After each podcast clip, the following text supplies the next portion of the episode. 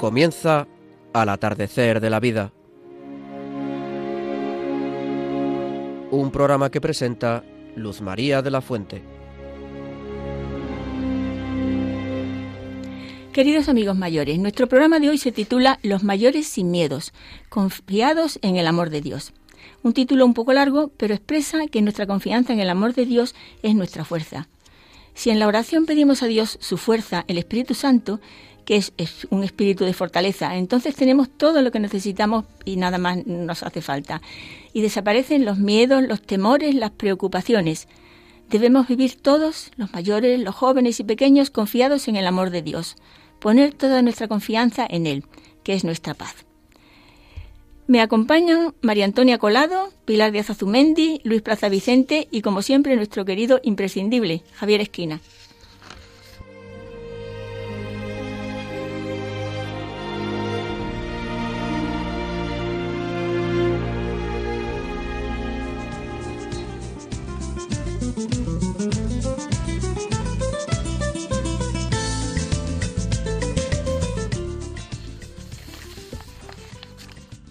Queridos amigos mayores, permitidme que hoy, como despedida de la Navidad, os cuente una pequeña historia que escribí hace mucho, mucho tiempo, y que de algún modo sigue estando vigente en este flamante 2021 que tenemos la suerte, perdón, 2020, que me corro mucho, que tenemos la suerte de esperar, de estrenar para gloria de Dios. Se titula Navidad en el corazón. Llovía mucho aquella tarde, noche del mes de noviembre. Salía yo de uno de esos bazares que tienen de casi todo cuando frente al escaparate iluminado por numerosas luces multicolores, un niño miraba fascinado. La madre lo llamó. Ven aquí, te estás empapando. Pero el niño, sin hacer caso, gritó Mamá, va, está viniendo la Navidad. Ni paraguas ni nada, aquello vale, bien valía un chaparrón. La escena de aquel día, tristón, corto, por la anochecida prematura del mes de las ánimas, me llegó al alma. Y es que la Navidad está viniendo siempre a nuestras vidas. El secreto está en descubrirla. Como aquel niño, unas pequeñas luces desprovistas de significado especial le habían hecho vibrar de emoción.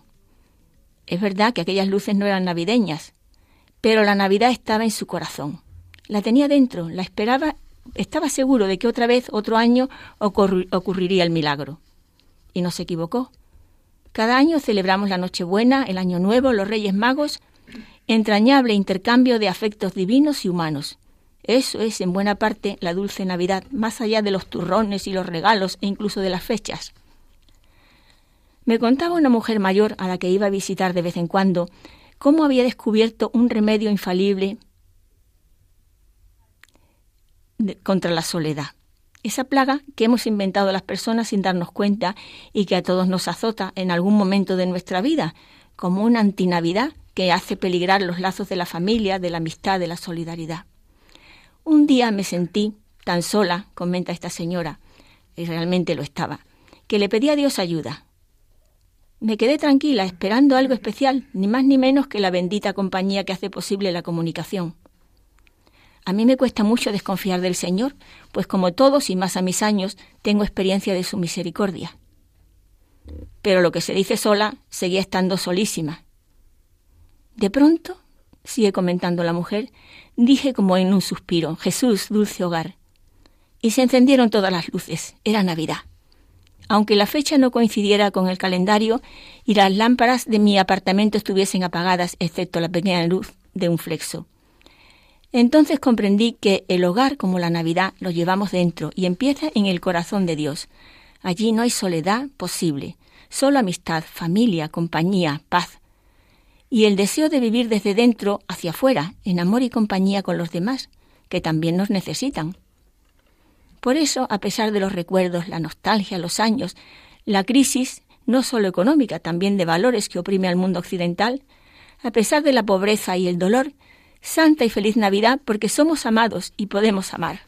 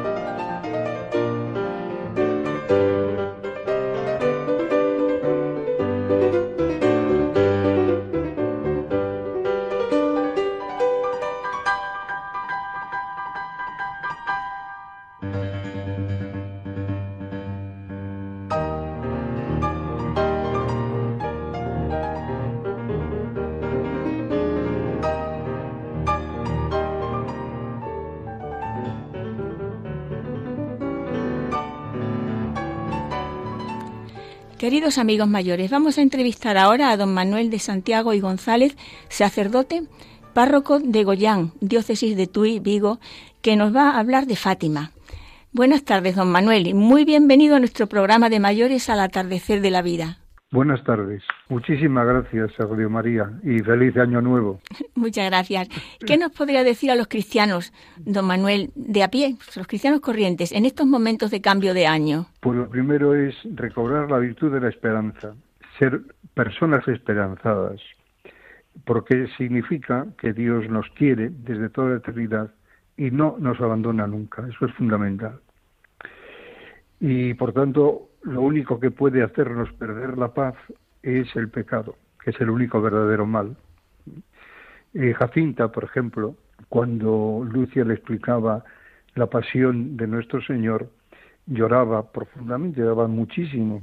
Y, y el propósito un día decir, yo no volveré a ofender a Dios. Bueno, pues eso es lo que, lo que hay que hacer. Es decir, el único mal es el pecado y por tanto ser personas esperanzadas, ¿eh? porque Dios es el que guía la historia. Y una pregunta, ¿por qué Fátima es una de las claves imprescindibles para entender el siglo XX? San Juan Pablo II decía, creo, no se pueden hacer no se puede hacer historia del siglo XX sin una referencia obligatoria a los acontecimientos de Fátima. Efectivamente, eh, porque la segunda mitad, sobre todo la segunda mitad del siglo XX y lo que va del año del siglo XXI, pues es la culminación, no voy aquí a detenerme en ello, que no hay tiempo, de una idea que nace en el siglo XIV y va, va, digamos, permeando la historia hasta la mitad del siglo, del siglo pasado, es donde se decreta la muerte de Dios. Entonces el hombre se hace dueño, se auto, se, sí, sí, se hace dueño de sí mismo, es un ser autónomo y por tanto deja de ser criatura y eso significa que, mm, que ya no tiene que adorar a nadie. Por eso, en Fátima, lo primero que hace el ángel en la primera aparición es poneros de rodillas y decir conmigo, yo creo, adoro, espero y os amo. Es decir, es una llamada al centro de nuestra vida. Y lo mismo hará la Santísima Virgen al terminar la primera aparición, el 13 de mayo. Dice Lucia, por una inspiración, digo, por una voz interior, también eh, pues, recibida, en, caímos de rodillas y dijimos, Santísima Trinidad, pues adoro. Dios mío, Dios mío, os amo en el Santísimo Sacramento del altar. Eh, bueno, pues eso significa que, mm, que lo primero que tiene que hacer el hombre es saber esa criatura. Y por eso la relación, y luego hablará el Papa en su primera encíclica eh, sobre, sobre el hombre, ¿no? Redentor hominis, porque Jesucristo es el centro. sería un poquito largo, pero vamos así con estas pinceladas, pues ya está, ¿no? Hay una frase muy bonita que ahora mismo no recuerdo el autor, que dice, hemos creído en el amor de Dios. Y me pregunto, ¿puede expresar el cristiano con esta frase la opción fundamental de su vida? Pues, pues eso, mm, eso está, bueno, no está en San Juan, en una de sus cartas, pero eso responde fundamentalmente, y voy a leer textualmente lo que dice Benedito XVI en la Deus Caritas. Sea, hemos creído en el amor de Dios.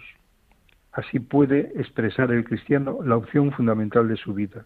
Eso, por tanto, está en la, en la Caritas Deus, Caritas Expertos. No se comienza a ser cristiano por una decisión ética o una gran idea, sino por el encuentro con un acontecimiento, con una persona que da un nuevo horizonte a la vida y con ello una orientación decisiva. Esto es, el cristiano es una persona que, que se ha encontrado con Dios o que se ha dejado de encontrar por Dios. Lo que decía después Santa Teresa, ¿no? La, oración es estar a solas con aquel que sabemos nos ama. Y por eso no es cuestión de saber mucho, como decía Santa Teresa, sino de rezar mucho me parece. Usted dice que en su libro Fátima 2017 que no existen las casualidades, sino las causalidades. Sí. Perdón, la providencia, con toda la libertad del hombre, previene y marca el rumbo de la historia conduciendo todo al bien de sus hijos. Claro, claro. Claro, eso está en San, Pablo. Eh, Dios conduce todo al bien de sus hijos, todo, absolutamente todo. Y San Agustín comentará, etiam peccata, incluye nuestros pecados. Dios, si nosotros queremos, si nos dejamos, Dios transforma esos, esos pecados en, en un acto de humildad y por tanto de acercamiento a Dios. ¿eh? Eh, no hay más no hay más cosas ¿no? y esto es una es una una idea que está pues en toda la Sagrada Escritura eh, voy, a leer, también textualmente unas palabras de San José María eh, quiere decir que las casualidades mm, hay una, una frase muy muy bonita que es dice que llamamos lo que llamamos casualidad es el modo ordinario que tiene Dios para llamar a nuestro corazón. Y por tanto, es, digamos, son las llamadas que Dios nos va haciendo y por tanto no son casualidades, sino causalidades, cosas que nos despierten para llegar a Dios. Muchísimas gracias, don Manuel. Mm, no sabe a poco esto, pero como tenemos el, el tiempo muy contado, en otra ocasión seguiremos. Y cuando, cuando queráis. Gracias por estos momentos tan bonitos e importantes que nos acercan al amor de Dios a través de Nuestra Señora, siempre la Virgen María, la Virgen de Fátima. Siempre, muchísimas gracias. Muchísimas gracias a usted, un saludo muy fuerte. Adiós.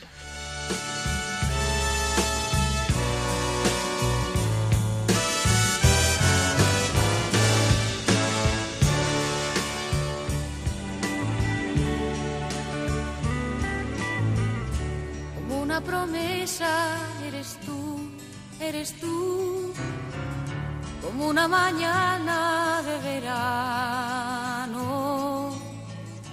como una sonrisa eres tú, eres tú, así, así, eres tú. Toda mi esperanza eres tú, eres tú como lluvia fresca en mis manos, como fuerte brisa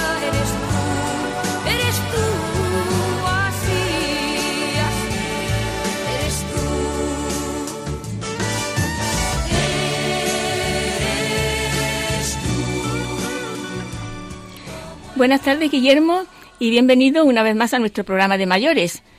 Te escuchamos. ¿Por qué tenéis miedo? Bueno, buenas tardes amigos de Radio María, querida Luz María y queridos colaboradores del programa. Con estas palabras que dirige Jesús a sus apóstoles y que tan actuales se nos hacen hoy a nosotros, podemos comenzar una breve reflexión en esta edición de Atardecer de la Vida titulada Los mayores sin miedos en las manos de Dios. Bien, como se narra en este pasaje del Evangelio tanto de San Mateo, de San Marcos como de San Lucas, los apóstoles van en una barca para pasar a la otra orilla, porque así Jesús lo ha querido. Pasemos a la otra orilla, les dice. También nosotros nos embarcamos en un nuevo año, porque Dios así lo ha querido. Estamos aquí porque Él lo quiere y nos regala un nuevo año de gracia. Pero ¿qué ocurre? Que la novedad, el futuro, lo que está por venir, a todos, el primero a mí, nos produce de forma natural temor, incertidumbre, y es algo humano y normal y quizás aún más a los mayores. ¿Qué pasará este año? ¿Todo irá bien? ¿Los hijos, los nietos, nosotros mismos? Sigue diciendo el texto. De pronto se levantó una tempestad tan grande que la barca quedaba tapada por las olas.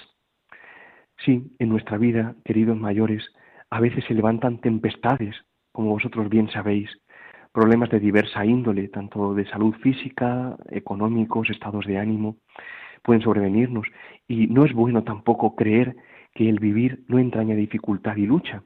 Al contrario, es bueno aceptarlo.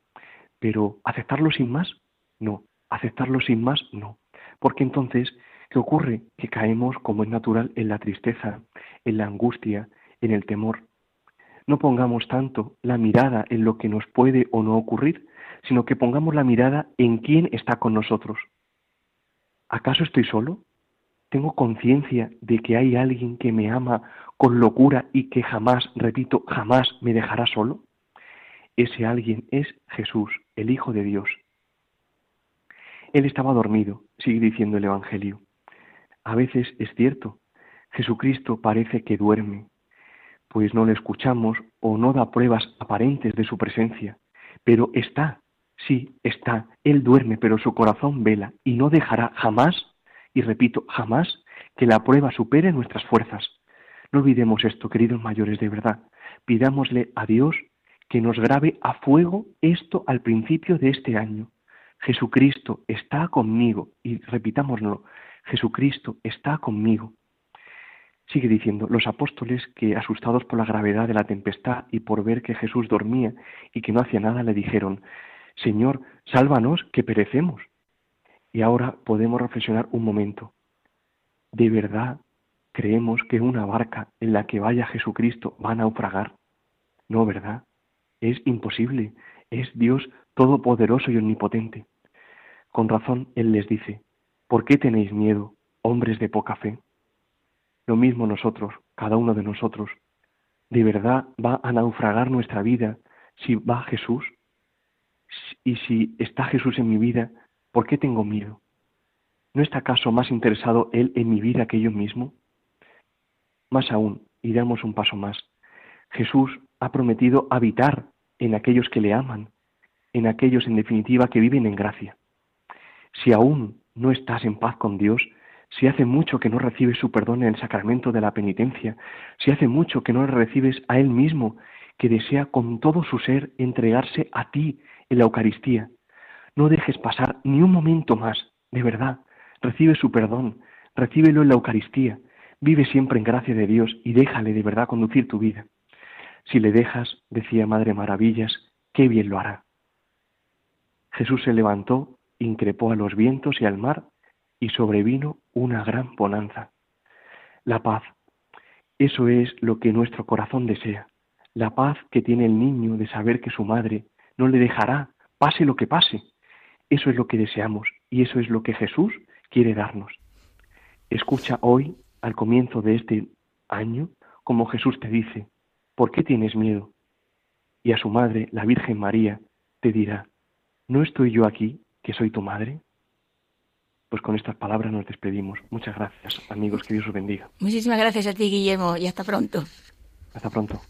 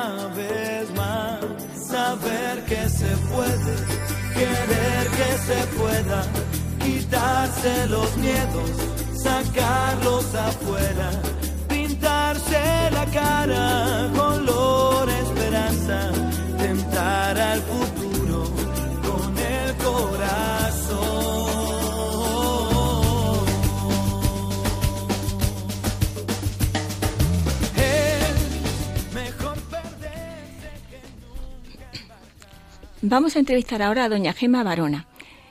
Pero antes de seguir, eh, me gustaría brevemente decir cómo nos conocimos. Era por la mañana. Yo estaba buscando un taxi para regresar a mi punto de partida en Boadilla del Monte porque me había fallado una reunión de personas mayores en Pozuelo de Alarcón.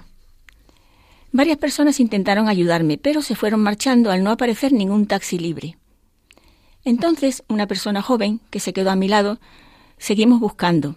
Por fin apareció el taxi. Me despedí de mi nueva amiga Gema, muy agradecida por haberme acompañado todo el rato, pero ella no se movió de allí hasta verme instalada y en marcha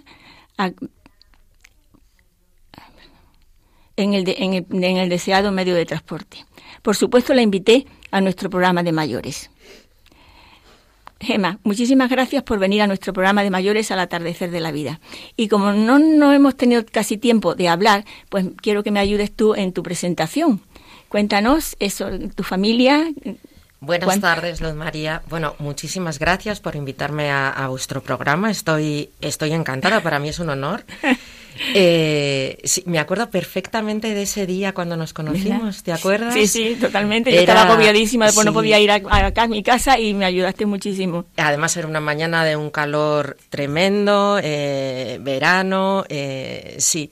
Eh, mira, pues yo te, te cuento, yo eh, tengo dos hijos, vivo, eh, como tú bien has dicho, en Pozuelo de Alarcón, tengo un hijo de 27 años y una niña de 21.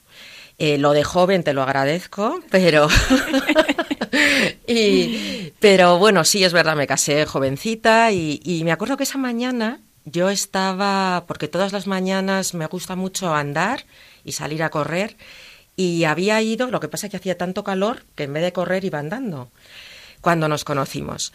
Mm, Yo he vivido en Bilbao hasta los eh, 19, 20 años, viví un año en Londres y luego ya eh, he estado toda mi vida aquí en Madrid.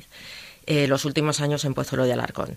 Me he dedicado al mundo de la publicidad y comunicación y marketing, medios de comunicación.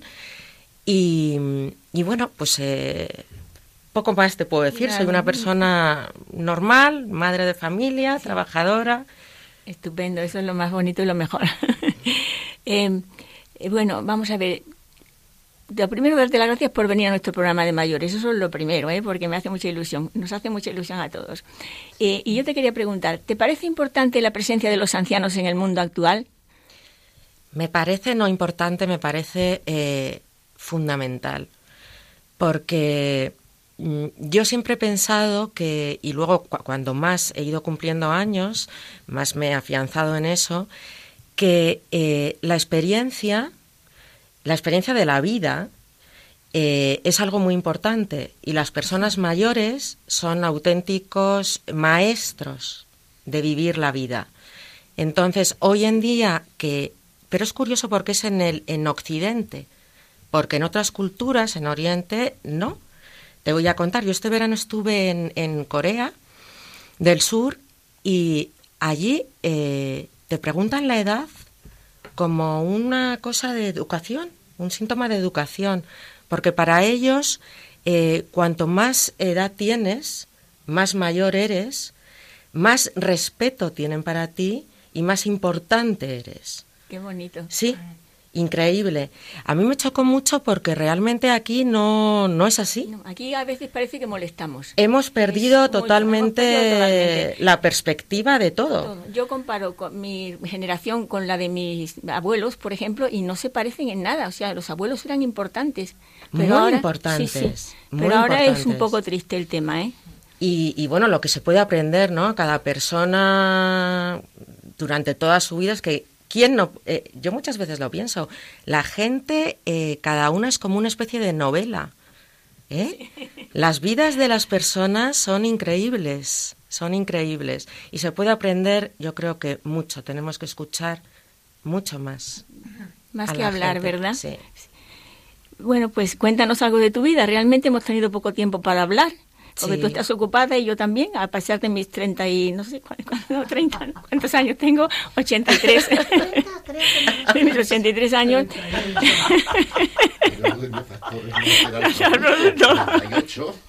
Bueno, Entonces, pues mm, cuéntanos de tu vida, pues, pero bueno, dice, ya lo dice un conocido axioma que dice, de la abundancia del corazón habla la boca, o sea que de alguna manera sí que nos conocemos, pero cuéntanos algo. Pues eh, eh, mira, yo te voy a contar. Sí, porque además yo creo que es, bueno compartirlo y, yo me siento muy orgullosa de... Yo hace, eh, cuando tenía 43 años, eh, me detectaron un cáncer un miércoles por la mañana, haciéndome una prueba en principio rutinaria. El jueves por la tarde me ingresaron y el viernes me operaron de un cáncer de colon. Eh, yo en ese momento, pues mm, mi hija pequeña eh, tendría, no sé, 12, 13 años y realmente, eh, claro, en, en, en horas, en, en un minuto, de repente tu vida cambia por completo. Cambia por completo. O sea, tus vacaciones, tus planes, la cena que ibas a ir el viernes con amigos, nada tiene ya importancia. O sea, ¿qué ocurre después de una cosa de estas? Que cuando pasa algo de tiempo y, y asumes y pasas, pues eh, despiertas, despiertas. Yo ahora mismo creo que es, yo he tenido mucha suerte, es cierto, porque han pasado los años y estoy aquí, pero en el momento, durante esa andadura, tampoco tienes la, la certeza ni la seguridad. Pero eh, hoy podría decir que es de las cosas eh, mejores que me han podido pasar, porque yo vivía en una situación de confort con un matrimonio feliz, con unos hijos felices, una situación económica, Una vida, sí. una vida feliz, pero yo no era feliz, Luz María. Es curiosísimo No cómo somos las personas, sí. Pero te voy a decir por qué. No vivía feliz porque vivía en una permanente eh, eh, insatisfacción con las prisas, con el trabajo, con la perfección, con esta sociedad que nos lleva Sí, a no vivir empuja. el momento, nos empuja y te lleva permanentemente a buscar más, a tener más. A... Y entonces a mí aquel eh, parón, parón. de repente, nunca mejor dicho, aquel parón, después de unos meses, pues fue lo mejor que me ha podido pasar, porque realmente se me reseteó la cabeza, como decimos ahora con los ordenadores, y mi escala de valores, pues, dio la vuelta, cambió totalmente. Entonces ahora vivo la vida eh, mucho más despacio. eh, Las saboreas más. pero ¿cómo te puedo decir? O sea, nada que ver, o sea, me vivo la vida. Cada momento tiene un valor. Yo antes miraba, pero no veía. O sea, iba por la vida, es que iba todo tan rápido, en el coche corriendo, eh, con mis hijos corriendo. No valoraba lo que tenía. Y yo creo que, que cualquier persona que pasa, no, no tiene que ser necesariamente una enfermedad. Puede Sí, ser cualquier duelo, claro. una situación que te Sí, sí. sacuda Sí, te hace Eh, recapacitar. es muy bueno porque te despierta. Sí, Sí, es lo que despierta. decíamos antes, que Dios va haciendo su obra sin que nos demos cuenta, pero Dios nos Sin va, duda. nos va mm, formando y nos va ayudando a ser nosotros mismos. sin duda. Que a veces parece que, que, somos el vecino. La vida es maravillosa Sí. y muchas veces pasamos por ella sí. como de puntillas. Sí, Como que los días son que vas tachando en el calendario y no, cada día es único. cada día es único. Precisamente, mira, yo te iba a hacer una pregunta que la vida es bella, no obstante, sin perder de vista esa belleza que nos acompaña siempre, si la sabemos descubrir, es importante aceptar los momentos difíciles que todos tenemos, nos ayudan a crecer como personas, o sea que es lo que yo estaba pensando que te quería preguntar. Sí, claro, claro, porque te hace, eh, eh, te hace buscar Te dentro hace buscar de ti. dentro de ti. Y, y es que hoy en día, con la velocidad que vamos, la sociedad, todo va tan rápido, todo, yo creo que dedicamos muy poquito tiempo a mirar dentro de nosotros. Yo ahora, mm, pocas cosas, pocas cosas me quitan el sueño. Muy poquitas cosas me quitan el sueño. Y tiendo a, a aplicar un filtro a casi todo que digo, vamos a ver, dentro de cinco años, ¿esto será importante?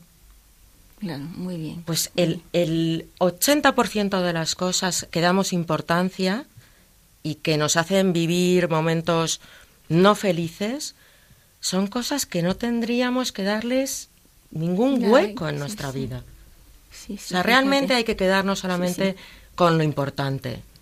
Pues eso es muy importante y tiene la importancia que veo también es que tú puedes ayudar a mucha gente, porque hay mucha gente que todavía no se ha enterado cómo, cómo se debe de vivir para ser feliz, que se queja por todo. Entonces, es un buen apostolado el que puedes hacer tú, ¿eh? gracias, María, gracias. Sí. Y mira, Gracias. otra cosa importante, es importante cuidar la educación de los hijos en esta sociedad un tanto permisiva. ¿Qué te Sí. parece? Sí, por supuesto. es una... Ahora mismo yo creo que es una sociedad eh, que, que todo vale, Sí. que están acostumbrados, bueno, están y estamos acostumbrados a que vamos a tener todo y no, ni todo vale, Claro. ni, ni nada se consigue sin esfuerzo y luego además el no tenerlo todo es que es, es bueno. Es o sea, bueno, realmente es- es muchas bueno, veces el te tenerlo compre- todo, Sí, eh, no sé hasta qué punto completamente es... convencida. Sí. Sí, sí, sí. no, no se les, puede dar todo y yo creo que hay que volver un poco a, a los valores de, de De antes, siempre, de, de antes, siempre, que se han perdido, Sí. que se han perdido. Ahora mismo la, la televisión, los medios de comunicación, eh, no sé, las redes sociales.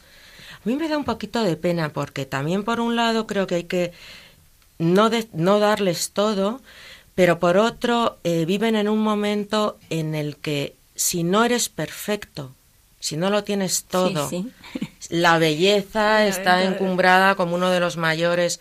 Entonces, a la vez, es una, son generaciones que viven con una presión y con un estrés que realmente pueden llegar a ser muy infelices. Muy infelices, sí, sí. Muy infelices. de acuerdo. Hay que es un momento maravilloso el que estamos viviendo ahora mismo, este siglo XXI con toda la, la democratización de la información en internet. Pero hay que hay que tener cuidado porque es como el filo de una navaja, es un arma ¿no? de dos filos. Sí. O sea, hay que saberlo aprovechar, Exacto. porque ofrece exacto. mucho, pero hay que saberlo. Ofrece mucho, pero también eh, tienes que tener muy claro tu- tus principios, porque si no es Tú me dijiste algo que me gustó mucho cuando nos conocimos, que me comentabas esto y me decías, yo cuando algún, cuando mi hijo o mi hija se quejan de algo, enseguida les, les llamabas como la atención de decir, no te tienes que quejar, que quejar por cosas pequeñas que no tienen importancia. Eso me, me impactó muchísimo. Porque Eh, los hijos eran acostumbrados a que, bueno, que no falte de nada, que todo sea perfecto. Y eso no puede ser tampoco muchas veces. No puede ser porque además eh, eh, formamos gente porque en la vida no lo vas a tener todo. No. Y cuando tú no estés al lado de tu hijo para darle todo, Claro, sí, eh, sí. entonces se tienen que acostumbrar porque si no creas eh, gente sí. que va a tener grandes muy- frustraciones. muy- sí.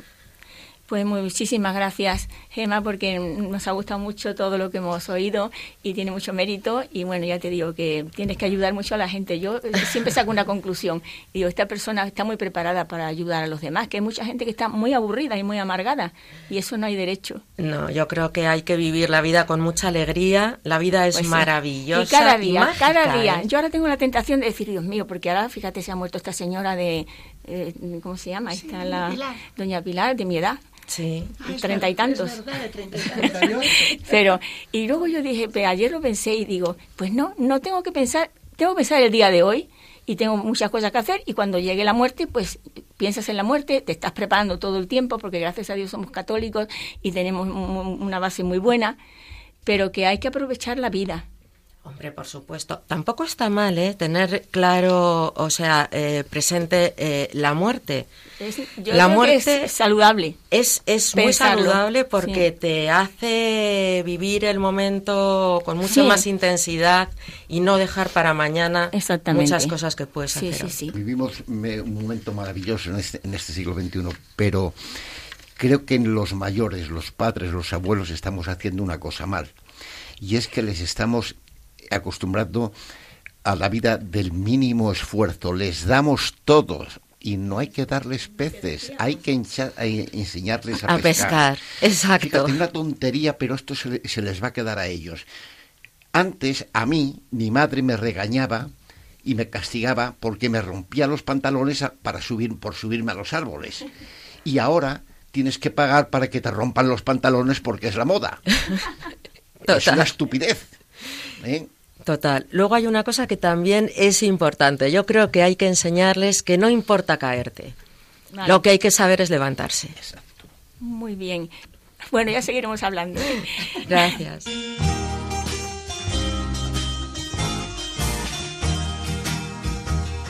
Alegre la mañana que nos habla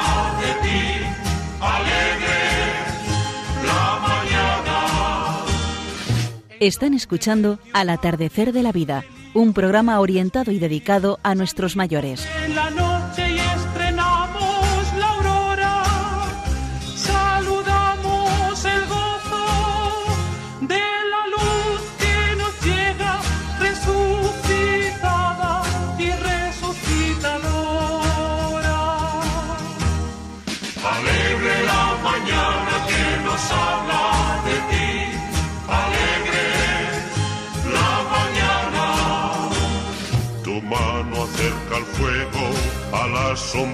Tierra y el rostro de las cosas se alegra en tu presencia.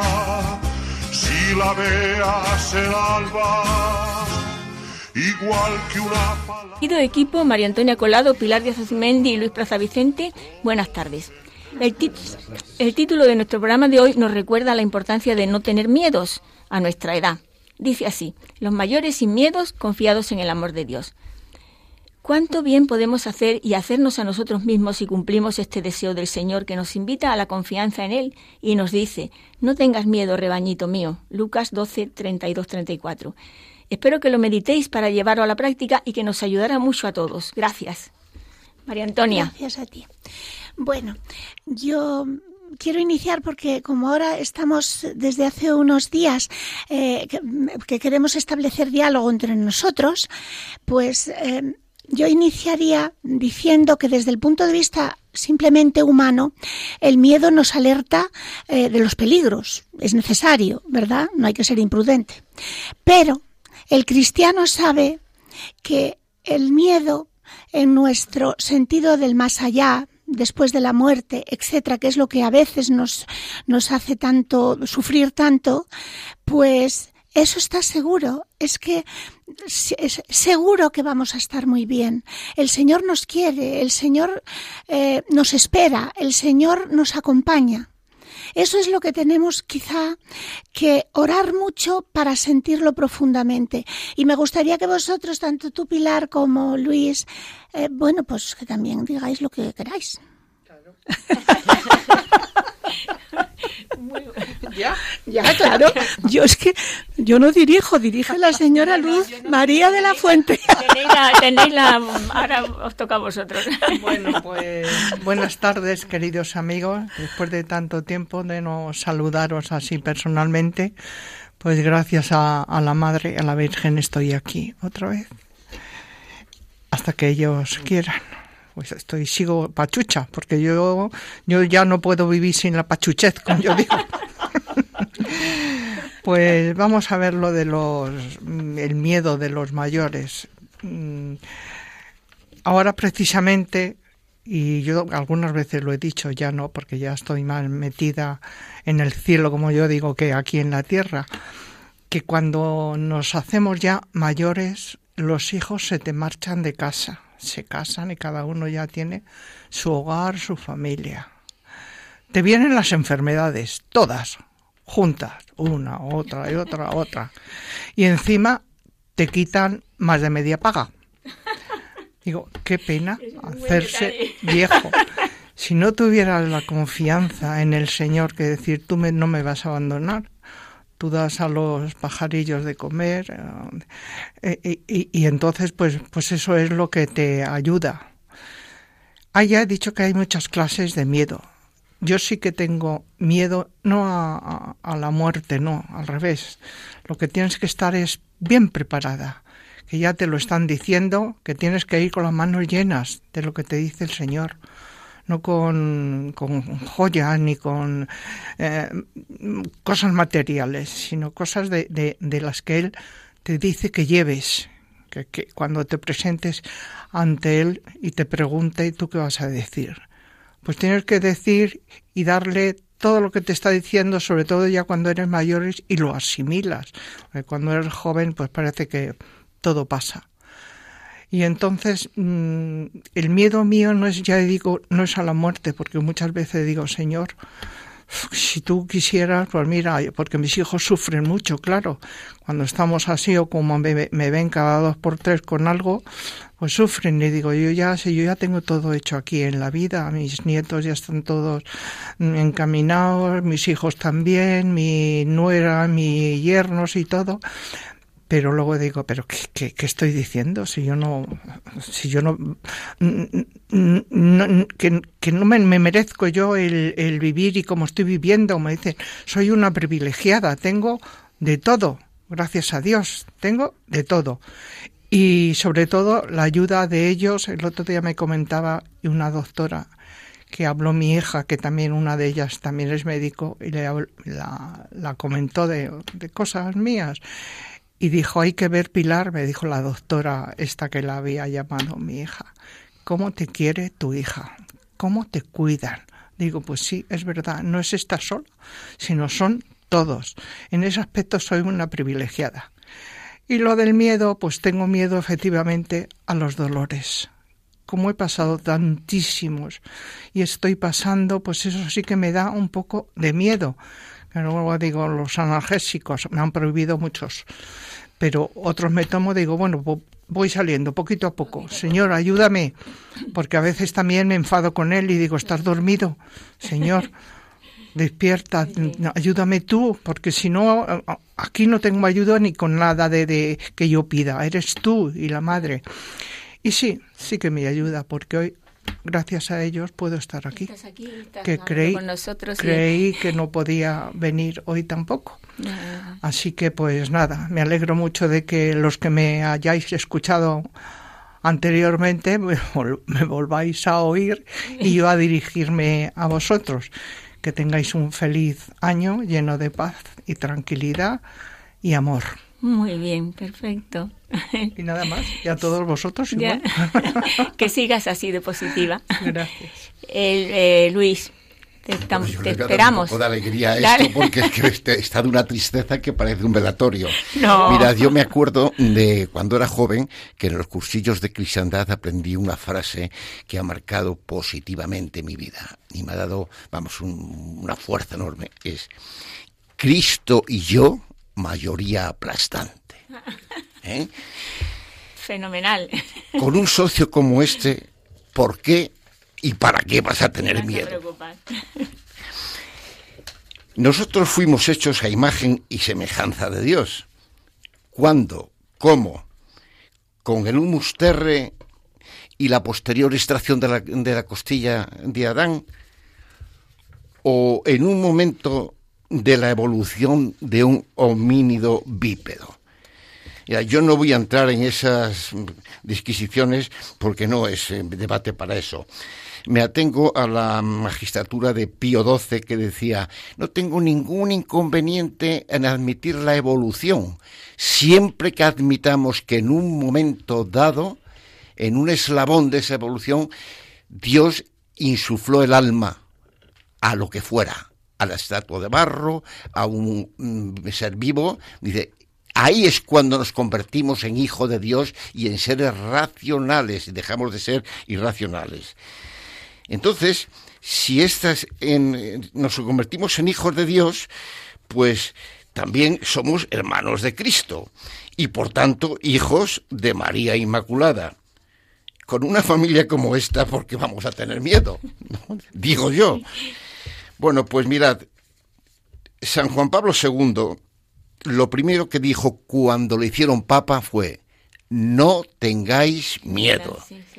Y yo me digo, si una persona que su humanidad destinaba sapiencia y santidad nos dice esa frase, ¿por qué no le vamos a hacer caso? ¿Verdad que sería una estupidez? Entonces, a ti que me escuchas, si eres padre o abuelo, te pregunto, ¿qué harías tú por uno de tus pequeños? No me contestes, sé la respuesta. Daría todo lo que tengo y hasta mi vida si fuese preciso, ¿verdad que sí? Bueno, pues si tú, que eres ilimitado e imperfecto como yo, eres capaz de eso, ¿qué no sería capaz de hacer el que todo lo puede y nos ama más que nadie más perfectamente? Mirad, el ser humano por sí mismo es frágil como una pluma al viento. Pero, hermano que me escuchas, considera que Cristo y tú sois mayoría aplastante. Y así podríamos citar muchísimas personas. Constantino en el puente Milvius no tuvo miedo, vio el signo en el cielo eh, escrito, con este signo vencerás, y vio una cruz, y era pagano. Y dice, bueno, yo, yo creo en eso y me voy, y lo puso. Y dicen los historiadores que no eran cristianos, sino todo lo contrario, ¿eh? que el enemigo numerosísimo no le arredró, y que en el momento de la lucha se formó una especie de polvareda que cubrió al ejército de Constantino y por eso pudo vencer al enemigo. Dios está con nosotros.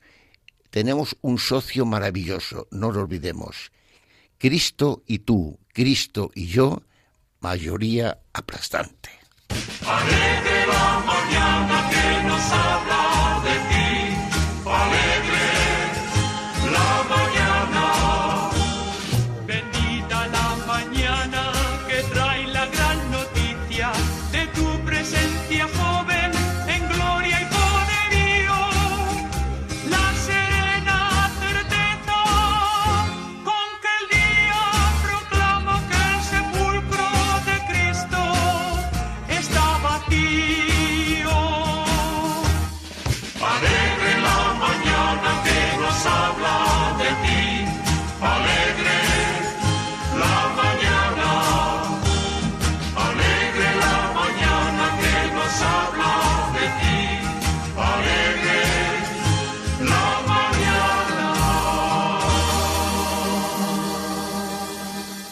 Ahora vamos a escuchar a Felipe de la Fuente en un comentario muy bonito eh, que, que nos va a gustar mucho.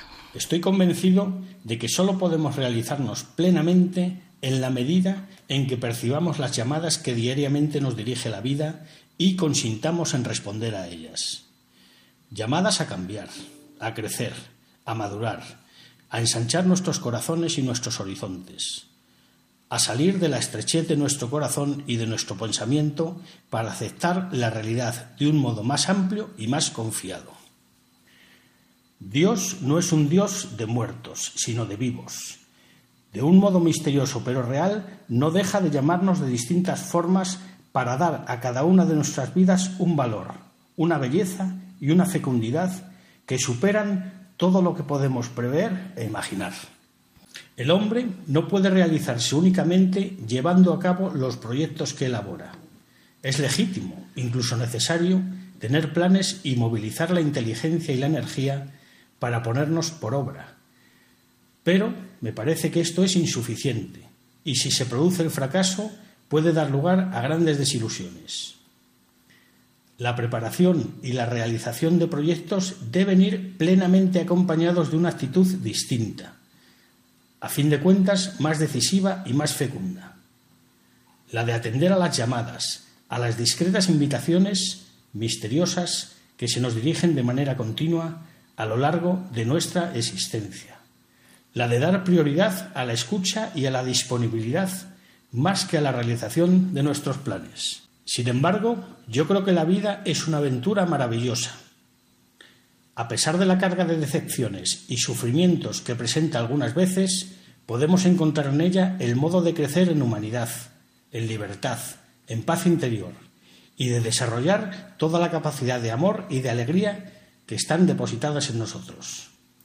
No obstante, esto implica una condición, la renuncia a controlar la existencia, a querer programar nuestra propia felicidad y de aceptar el hecho de dejarnos conducir por la vida en los acontecimientos felices y en las circunstancias difíciles, aprendiendo a reconocer y aceptar todas las llamadas que nos dirigen día tras día. ¿Cómo vivir la vida? ¿Cómo alcanzar la felicidad? ¿Cómo llegar a ser hombre o mujer en plenitud? Preguntas que se plantean siempre, más aún hoy, en un mundo que ya no ofrece muchos puntos de referencia, en el que nadie acepta soluciones preconcebidas y donde todos parecen buscar en sí la respuesta a estos interrogantes. En la práctica, la mayor parte de nuestros contemporáneos alérgicos a cualquier norma impuesta desde el exterior, tratan de sacar el mejor partido de la vida presente y fabricarse una felicidad a su modo en función de la imagen que se han forjado. Una imagen que procede de la educación, de la cultura y de la experiencia de cada uno, pero que está plenamente modelada, conscientemente o no, por la cultura ambiente y por los mensajes de los medios de comunicación. La frágil felicidad que intentan crearse así no resiste, en general, a la prueba de la enfermedad, de los fracasos, de las separaciones, de los diversos dramas que conoce toda existencia humana. La vida no parece cumplir todas las promesas que ofrece en tiempos de la juventud.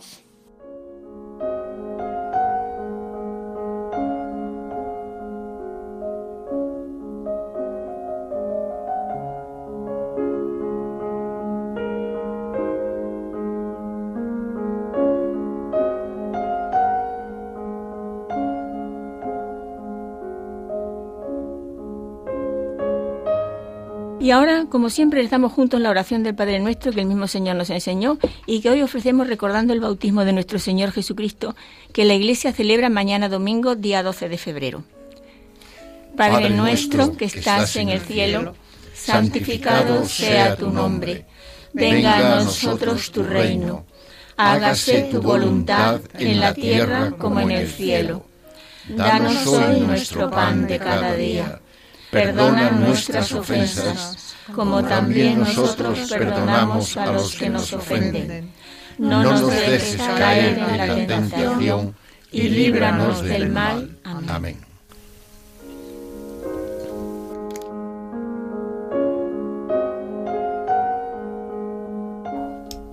Queridos amigos y amigas mayores, ha llegado el momento de la despedida. Hasta el próximo día 6 de febrero, que Dios mediante volveremos a estar con vosotros a través de Radio María.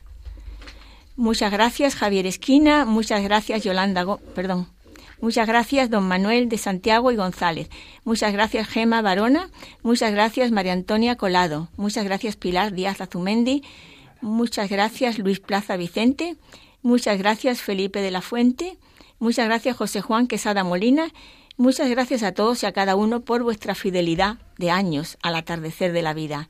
Un abrazo muy muy fuerte.